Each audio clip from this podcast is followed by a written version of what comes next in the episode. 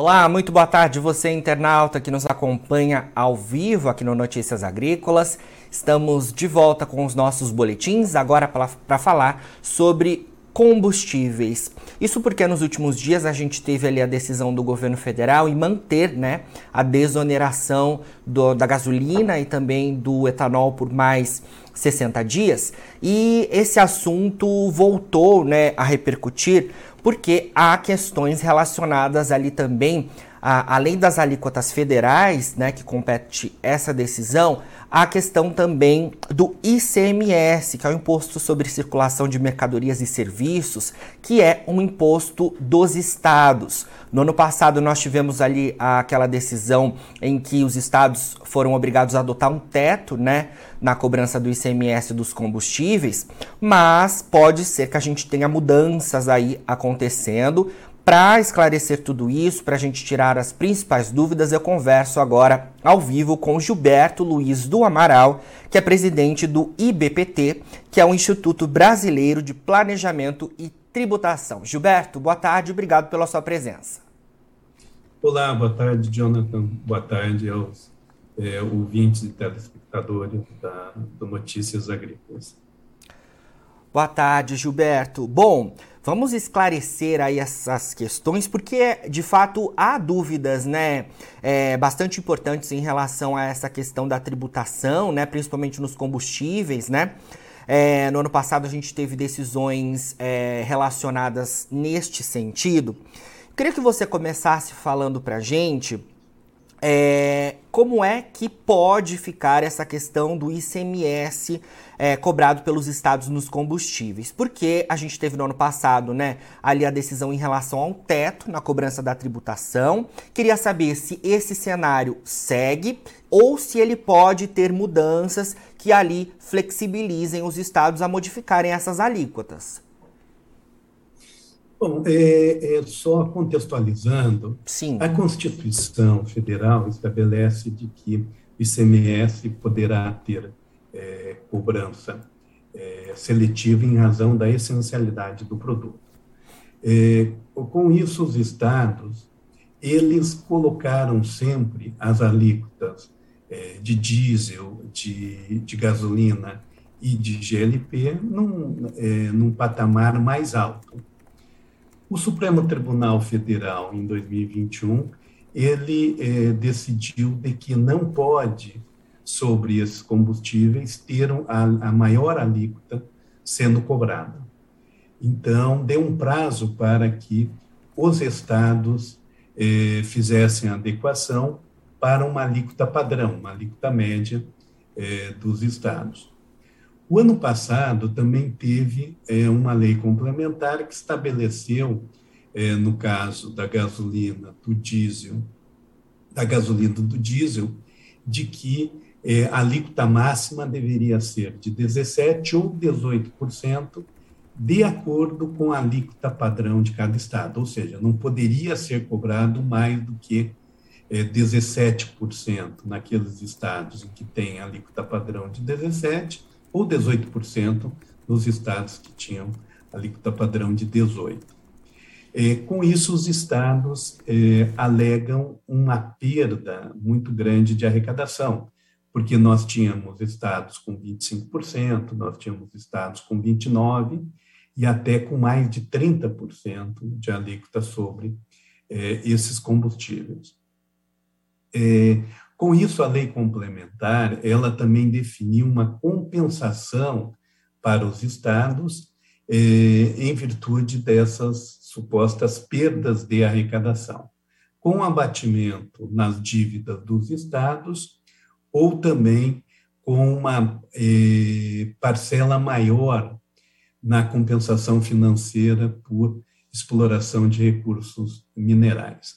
Então, os estados baixavam essas alíquotas e, consequentemente, teriam esta compensação, terão essa compensação, porque agora fechou 2022, então se calcula quais foram as perdas é, efetivas de cada estado para ver essa compensação por parte do governo federal. É, só que o, os estados, é, eles decidiram por aumentar essa alíquota padrão do ICMS. Ou seja, tem estados que passou majoração 18 para 19, outros 19 para 20, outros para 22 e até 23%, de acordo com cada estado. De maneira a possibilitar que eh, o ICMS tenha uma, eh, eh, tenha uma maior arrecadação em cada estado. Isso especificamente para diesel e gasolina, o etanol não se encontra aí. E também para o GLP. É, então, já os estados, como o ICMS é um imposto estadual, coube a cada Assembleia Legislativa aprovar essa majoração é, do ICMS, de forma que, é, a partir de abril, haverá uma maior incidência e, consequentemente, o consumidor vai pagar um preço final maior de gasolina, de diesel e do, do biodiesel, aquilo que é, é misturado ao próprio é, a própria gasolina ou ao diesel. Então, o, o, os consumidores pagarão mais ICMS a partir de abril. Olha, informação importante, então, Gilberto, para a gente dar nesse momento. É, vamos é, tentar trazer aqui para a realidade do estado de São Paulo, né, um dos maiores consumidores é, de combustíveis de todo o país, é, essa realidade, né? Porque você trouxe aí que essa decisão é, é, agora compete a cada estado, né? Aqui no estado de São Paulo, por exemplo, você trouxe que é, a gente pode ter essas mudanças do ICMS. O estado de São Paulo vai fazer mudanças de ICMS? Isso já foi decidido é, por aqui? Você sabe disso, Gilberto? Não, o estado de São Paulo não, não definiu por aumentar o ICMS. Uhum. É, Mantém-se os 18%. Então, consequentemente, o maior estado da federação não terá este impacto. Certo. Eu vi informações relativas a alguns estados da região Nordeste. Ah, desculpa, não. São Paulo, sim. São é, Paulo. Uhum. é que São Paulo aumentou sobre outros. É, ele aumentou sobre bebidas alcoólicas e também sobre medicamentos genéricos, mas ele não optou em aumentar sobre combustíveis. Os combustíveis, perfeito. Eu vi algumas informações relativas aos estados da região Nordeste. Alguns estados por lá devem fazer né, modificações aí no, no, na alíquota padrão do ICMS sobre os combustíveis. Essa informação que eu já, já havia visto nos últimos dias. É, Gilberto, você trouxe para a gente ali aquela questão relacionada à compensação por parte dos estados, quando a gente teve aquela decisão no ano passado relativa à questão do ICMS. Teve até né, é, uma movimentação no, no judiciário ali, porque eh, tivemos diversas discussões, como eu falei no início, né? A questão da tributação é muito complexa, né? Depende ali muito dos estados, depende também de, de dependeu de alguns acertos com a União. É, essa compensação, ela agora em 2023, ela não existe mais, né? Valeu para 2022? Como é que é isso? Não, é, valeu, a lei complementar valeu para 2022, continua valendo também no sentido de que a alíquota é, é, sobre os combustíveis não pode ser a maior do que a alíquota padrão. Perfeito. Então, continua vigorando isso. E também continua vigorando a compensação, porque mesmo esses estados que é, ampliaram o, o, o ICMS, eles ainda assim cobrarão uma alíquota menor do que era Antes. até o, o, primeiro semestre do ano passado. Então, também continuará esta compensação. Entendi. Gilberto, queria te perguntar em relação a essa alegação aí dos estados em relação à arrecadação.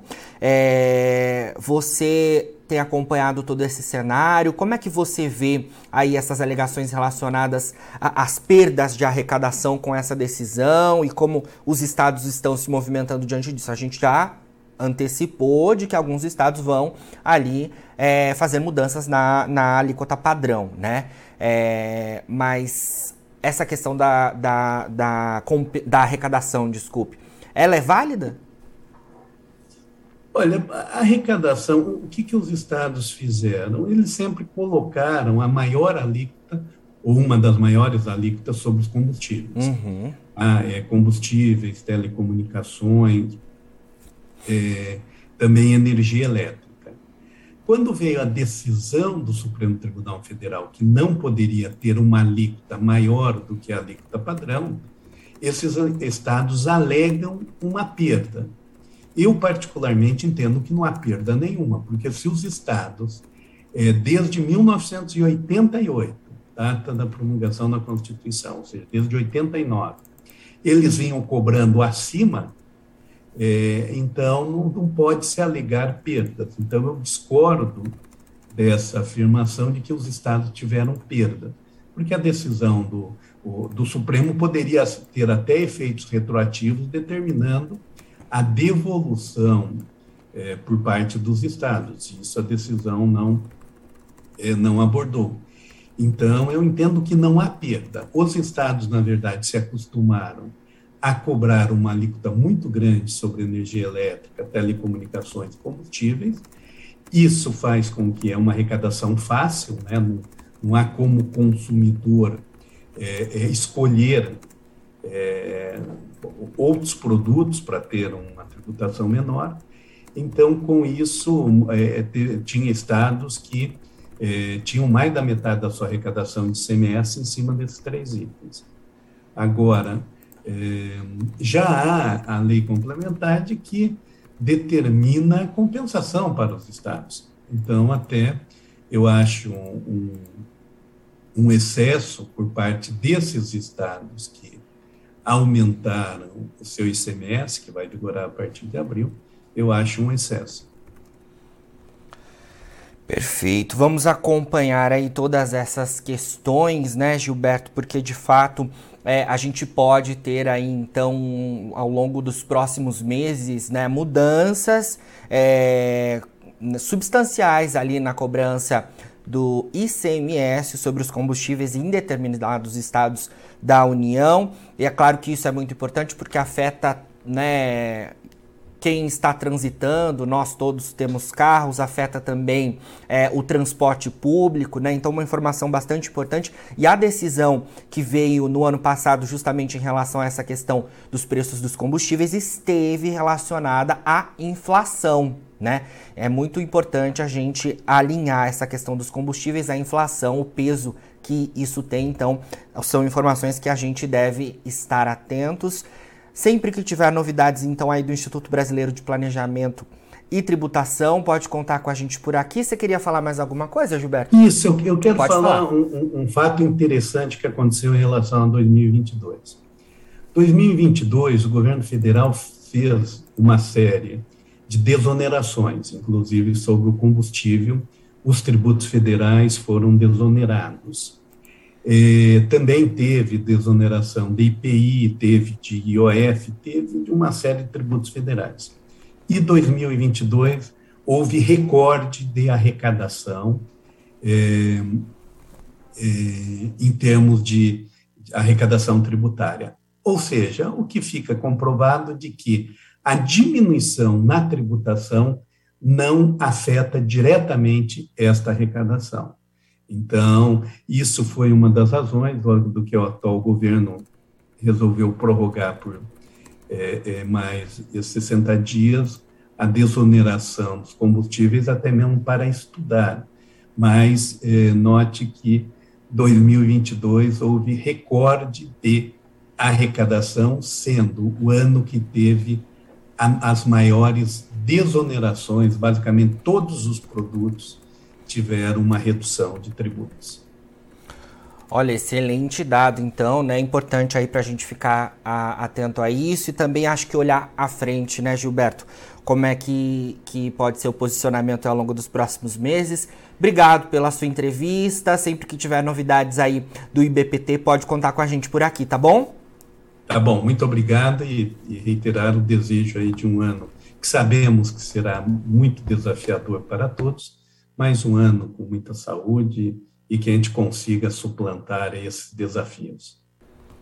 Com certeza. Obrigado, Gilberto. Um abraço. Um abraço. Conversamos aí então com Gilberto Luiz do Amaral, que é presidente do IBPT, que é o Instituto Brasileiro de Planejamento e Tributação. Agora, na finalização dos nossos boletins, você fica com as nossas redes sociais. Siga a gente por lá para se manter atualizado sobre todas as informações do agronegócio brasileiro. A gente fica por aqui, mas daqui a pouquinho tem mais boletins ao vivo.